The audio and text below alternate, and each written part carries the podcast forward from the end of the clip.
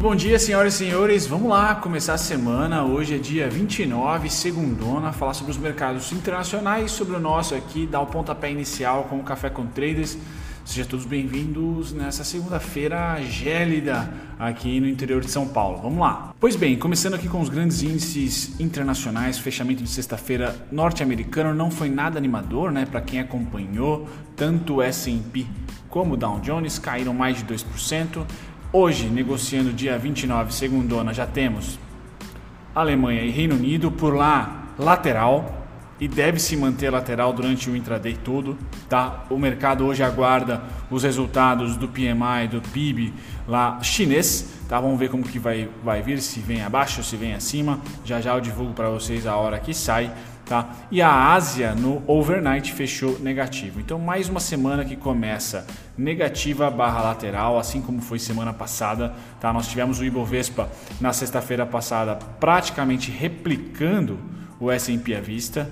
Tá? Então temos aqui ó, pum, replicando o S&P à vista. Na direita da tela eu já coloco para vocês tá? os índices futuros de hoje. Tá? Então vocês podem perceber que queda no S&P queda na Nasdaq de 0,28. Tá? Dow Jones é o único que se recupera aqui 0,32. Japão, queda de 0,49 e DAX, subidinha de 0,49. Ou seja, a tendência de queda no Tio Sam, tá? enquanto na Europa está estável, sem tendência, tá? e a Ásia virou no aguardo, né? como já teve negociação lá, vira no aguardo da do PMI chinês. Sai hoje, se não me engano, às 10 horas, já já eu passo para vocês o calendário econômico de hoje. Mas quero trazer na esquerda aqui os índices à vista. Estados Unidos, fechamento de sexta foi em queda, tá? DAX hoje 29 tradando aqui lateral, tá? E a Ásia dormiu, passou a noite aí no ponto negativo, tá? Isso gera um pouco de estresse, uma projeção pessimista talvez para o PMI da China. Vamos aguardar hoje, amanhã é um dia bem importante. Japão caiu 2,30, tá? O Nikkei caiu 2,30, uma queda forte, tá? Replicando aqui os Estados Unidos na sexta-feira e Hong Kong também caiu 1,01. Lembrando que Hong Kong é o portão financeiro aí da China. Tá? Hoje nos mercados à vista, todos eles aqui no vermelhinho, a não ser Dow Jones respirando no 0,30 de alta e Alemanha respirando no 0,49 de alta. Durante o dia hoje, galera, não vai ter muita notícia, então deve ser banho-maria para o nosso mercado, assim como foi semana passada, com a tendência, com a le um leve toque vendedor. Ainda não temos nenhuma realidade ali para trazer um certo desaforo para mercado, os mercados, né? A gente aguarda um dado que pode ser uma alavanca e pode ser uma resposta da economia chinesa se recuperando e até trazendo dados acima da, do esperado. A gente aguarda hoje, se eu não me engano, às 10 já já eu passo para vocês. Bom, saindo dos índices, tanto à vista quanto futuros, a gente vai para energia, petróleo também é muito importante para a gente. Então, na semana passada ele perde os 43 e 42 dólares e hoje abre a semana, segundona 29, passa o overnight aí, negociando a 40, 41, 42. Eu vou passar para vocês agora o gráfico do petróleo, tá? O petróleo Brent, um pouquinho de análise técnica para quem é chegado em análise técnica, galera eu trago para vocês principalmente o movimento de maio e junho, né? não só para o petróleo, mas para todos os ativos da bolsa que eu analiso. Eu sempre vou esperar para junho tá? um movimento contrário a maio. Tá? Se maio, às vezes nós temos maio sendo um M, tá? e aí junho nós temos um W. Como esse ano o maio foi o W, foi esse movimento aqui de maio Junho, muito provavelmente, e julho, já estamos no fim de junho, né? Muito provavelmente vai ser um mês ou lateral ou em M. Voltando aqui a patamares de meio ou início de maio. Tá certo? O mercado tende a fazer isso. Tá? É, um, é historicamente a gente tem essa realização, não só no mercado de ações por causa dos resultados, mas de maneira geral é um, é um período do mercado financeiro que a gente não aguarda muita tendência ali forte. Tá? Bom, pois bem, no caso do petróleo eu tenho uma baita de, uma, de, um, de um alvo ou de uma resistência justamente ali na casa dos 50, 53 tá? até os 57 dólares aqui em cima, tá? que é esse retângulo amarelo. Ainda tem espaço para o preço subir lá, só que antes desse, desse super alvo aqui que eu considero ser bem provável de acontecer no médio e longo prazo, não no curtíssimo devido a 2020 ser 2020, tá? Nós temos o 42,80. E percebam aqui que são dois toques já no 42,80. Ali, para mim, vai ser digno de uma atualização. Caso o preço vença e toque de cima para baixo, a gente libera, tá? A ida até os 57, 930. Caso fique por aqui e perca tá, essa batalha de tendência de alta, de recuperação, eu acho saudável para os preços e péssimo para nós aqui, né? Um pullback desse ombro, cabeça a ombro invertido aqui, fazendo o segundo ombro, o ombro direito nessa região, entre os 30, 638 e 25, 978. Tá? Então tem sim uma região de extrema volatilidade de queda aqui, bem como se ele respirar para cima dos 42,80 ou 42.800 temos mais um pedacinho de alta e esse ciclo de alta aqui com certeza vai levar as ações do setor junto. Tá? Assim como uma realização aqui pode lateralizar as ações de petróleo aqui no Brasil devido a um março e abril tenebroso, né? com preços aqui abaixo de 20 dólares. Acho difícil voltar a, essa, a esse patamar, então as ações devem responder com uma certa dormência. Tá certo? Então isso eu queria trazer para vocês do petróleo. Voltando para as cotações, tá? Deixa eu só fechar o petróleo aqui. Legal. Voltando para as cotações, petróleo hoje então uma alta de 0,81, negociada a 41 dólares. Tá? Vamos para o metal. Minério de ferro é o que mais caiu tá, no overnight. Então minério de ferro beijando os 100 dólares, perde aquele, aquela suporte barra resistência, né? uma lateralização bem grande no 103 Tá? Então a gente vê aqui com certa apreensão, deve trazer uma pressãozinha de venda tá? para o setor aqui no Brasil, nas metalúrgicas, siderúrgicas e derivados do minério de ferro, tá? que subiram bastante nos últimos tempos. E aí, como o mercado está xarope, a gente vê o ouro subindo, discadinha, mas subindo, indo para topos históricos aí, pressão no ouro. Tá? Pressão no ouro e pressão na terra, né? no imóvel. São duas coisas bem pressionadas recentemente Tá? Até li um artigo de uma miguezaça do mercado imobiliário dizendo que é, casas no interior ou casas que são distantes tá? dos grandes centros estão se, sendo valorizadas, estão com seus preços em alta justamente pelo fato de termos aí uma probabilidade bem grande de aumento do home office. Então o mercado sempre acha uma brecha ali, mas de qualquer maneira o dinheiro foge também para o ouro, tá? para o dólar tá? e para a terra para real estate, né, para imóvel. Muito bem. Nesse momento a gente passa para os agrícolas. Temos o café, eu que recebi um café do Carlinho. O Carlinho ainda não experimentei, não vejo a hora de abrir.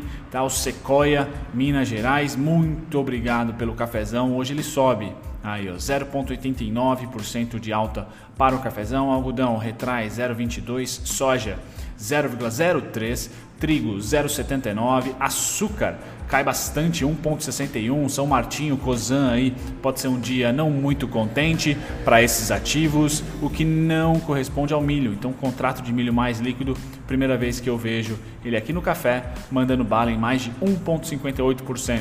Se você gosta de commodities, deixe nos comentários aí que eu posso também olhar esses gráficos que tem pouca liquidez, mas são muito tendenciosos no bom sentido. Tendência, commodity é cíclica. Tá? Pois bem, então aqui nos grãos eu tenho destaque negativo para o açúcar e algodão, destaque positivo sem dúvida nenhuma para o trigo e principalmente milho. Tá? Pois bem, passado aqui dos agrícolas grãos, vamos para a proteína. Sempre trago para vocês aqui. Vamos ver como estão tá os porquinhos e os digníssimos bovinos, tá? vaquinhas e etc. Temos começando aqui pelo Gado de engorda, queda de 0,34, então o setor aqui bem, bem, o setor de gado, tá? Dentro da proteína animal é bem resiliente, então a gente vê sempre um descendo um pouquinho e outro mandando bala e subindo bem, tá? Então futuros de gado em pé já me informaram que é o mais importante aqui para trading, né? Subindo 2,07%, enquanto o futuro de gado engorda, cai 0,34%. Então, se sobe, sobe bem, se cai, cai pouquinho. Uma tendência de alta que vem perdurando aí desde abril, maio, tá? Enquanto os suínos terminou a sua tendência de alta em maio, tá? Para abril, maio. Então a gente percebe que os suínos não saem daqui. O equilíbrio, isso é bom, tá? Equilíbrio em commodities traz segurança para o mercado real, para a economia real, para os contratos que se fazem, para as projeções dos orçamentos das empresas envolvidas, dos países envolvidos, né? Então nós temos o futuros de suíno em 45, que é aquela faixa de equilíbrio, 45, 47, 51, uma faixa grande de equilíbrio para eles aí. Perdão um barulho ao fundo aí, galera. Voltando aqui agora e falando um pouquinho sobre juros, tá? Pós reunião do Copom, a gente sim observou que não rolou, não teve jeito colocaram dinheiro no bolso e continuam colocando. O movimento dos juros está meio que migué, igual os meses anteriores. O que acontece é a volatilidade pré-reunião. Então, quando o BC anuncia lá, vamos ter, o Copom anuncia, vamos ter reunião, então a gente sempre coloca ali dois dias antes e um dia depois para ter volatilidade extrema. O mercado, os gringos aqui, como eu tenho o histórico deles, têm acertado as duas últimas reuniões, venderam e venderam bem e depois colocam no bolso. Então aqui é a representação da venda, maior fluxo, depois põe no bolso. Tá? Se não tivesse reunião, provavelmente a gente ia continuar numa mesmice só, sem tendência, tá perdendo fôlego, juros. Isso traz para a gente já, como um dos cafés anteriores, o olhar para a curva de juros longa, tá? já está ali em 8%, sendo negociado em 2035, se eu não me engano. Tá? Isso traz para a gente que sim, o ciclo de venda está chegando ao fim. Tá? O ciclo de venda está chegando ao fim. Acho difícil o Brasil ir para juros zero. Tá?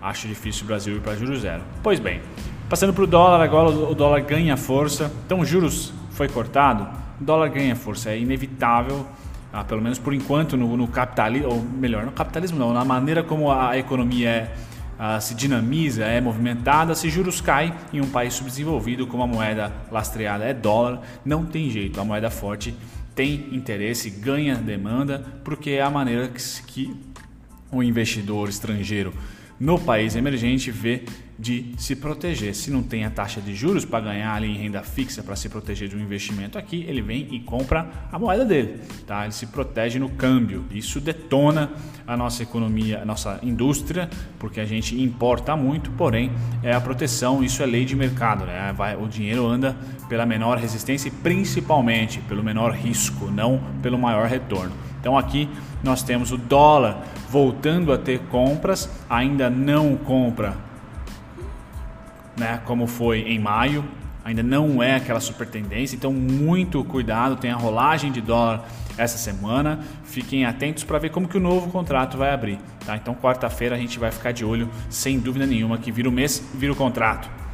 Temos o Bovespa, uma compra fortíssima no Bovespa futuro, então a gente tem venda no Bovespa, Bovespa à vista, já que o dólar e os juros estão mornos, tá? Sem muito volume, sem muita intensidade, nós vamos para o mercado de índice futuro, encontramos esse dinheiro, encontramos esse fluxo forte de compra, e aí se é comprado no curto prazo, provavelmente é vendido no, no, no longo. Então B3 volta a ter venda, tá? Enquanto o preço lateraliza, tá? Os gringos vendem. Isso traz para a gente que sim, por enquanto se subir, vamos dizer, é voo de galinha ou pelo menos os gringos ainda não estão comprados em bolsa à vista. Tá? Não estão utilizando bolsa como um instrumento de compra contra de repente o dólar de venda, contra de repente mais venda nos juros. Tá? Ainda não é.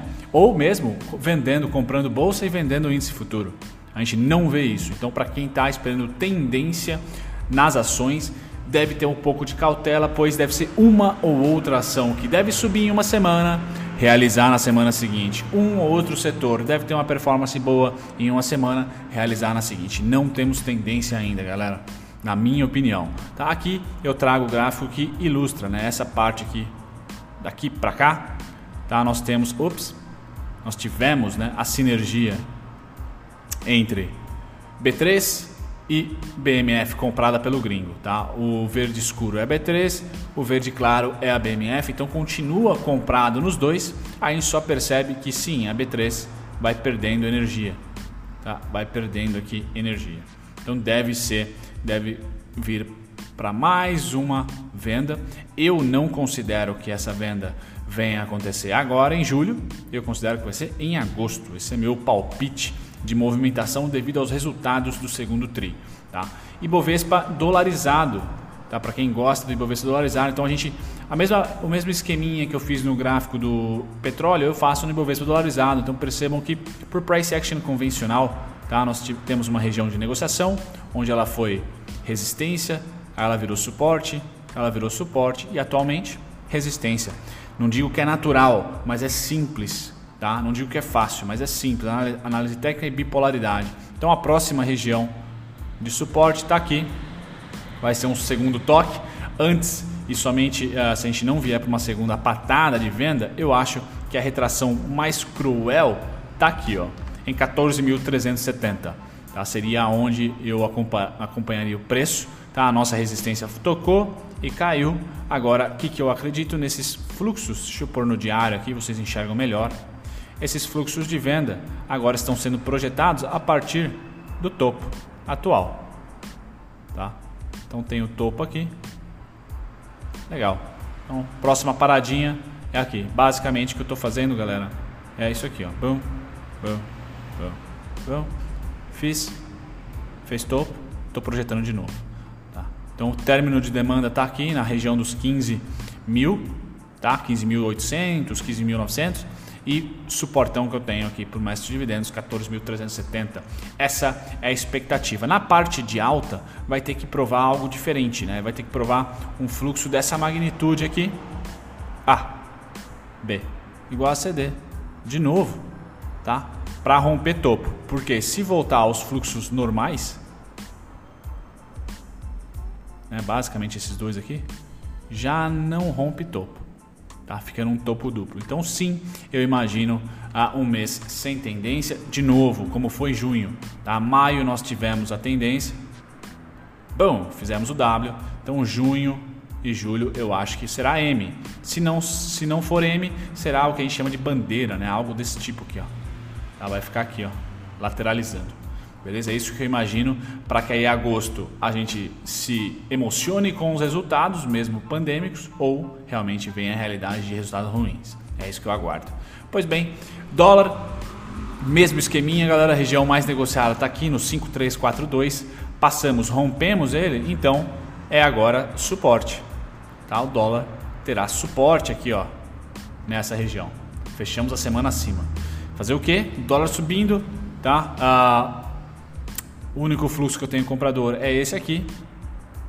Ele voltou aqui, fez fundo, traz para cá. Deixa eu pôr certinho. Aí. Próxima parada 5747 ou o que eu imagino, lateralização nesse retângulo aqui. Uma bela lateralização aqui.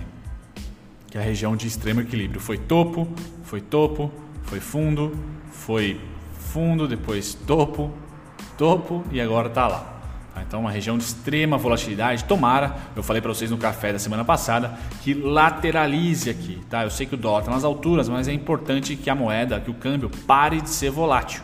Mantenha um, um, um mesmo valor por um bom tempo, vamos colocar aí seis meses pelo menos, porque aí as empresas conseguem projetar orçamentos, compras, investimentos. Tá? Então, tomara que fique aqui nesse, nesse entre 5419 e 5342 por um bom tempo.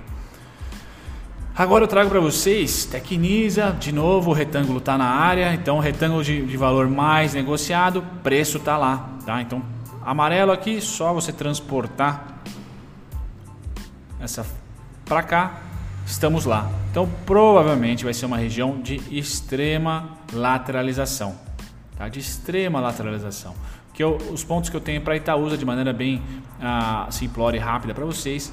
Grande faixa de lateralização 11,70 a 9,80.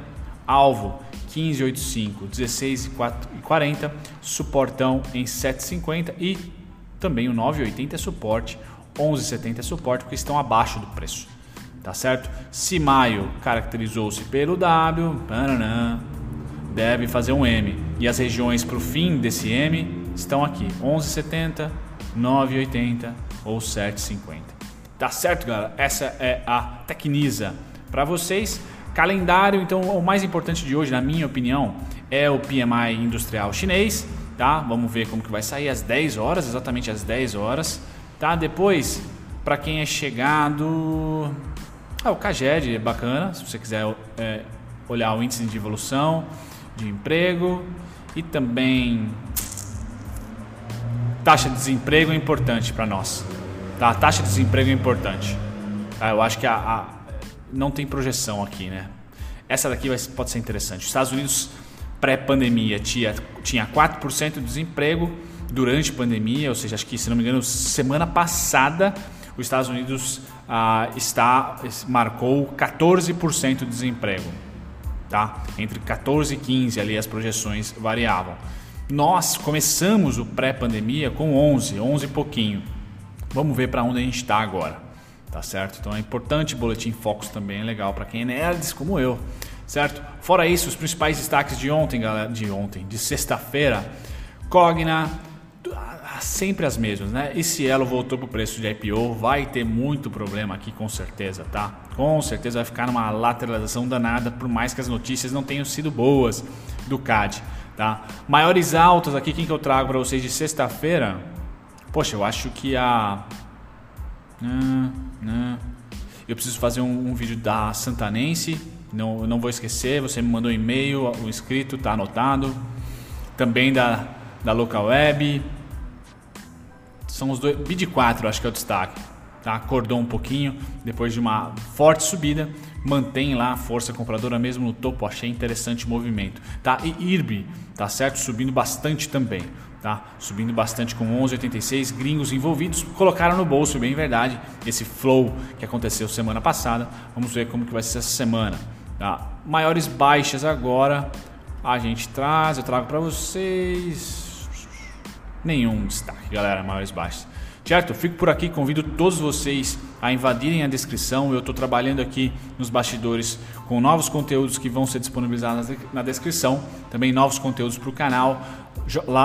Logo logo vem um grupo especial para quem é assinante, assinante Sardinha Ninja, tá? E também Sardinha Gourmet.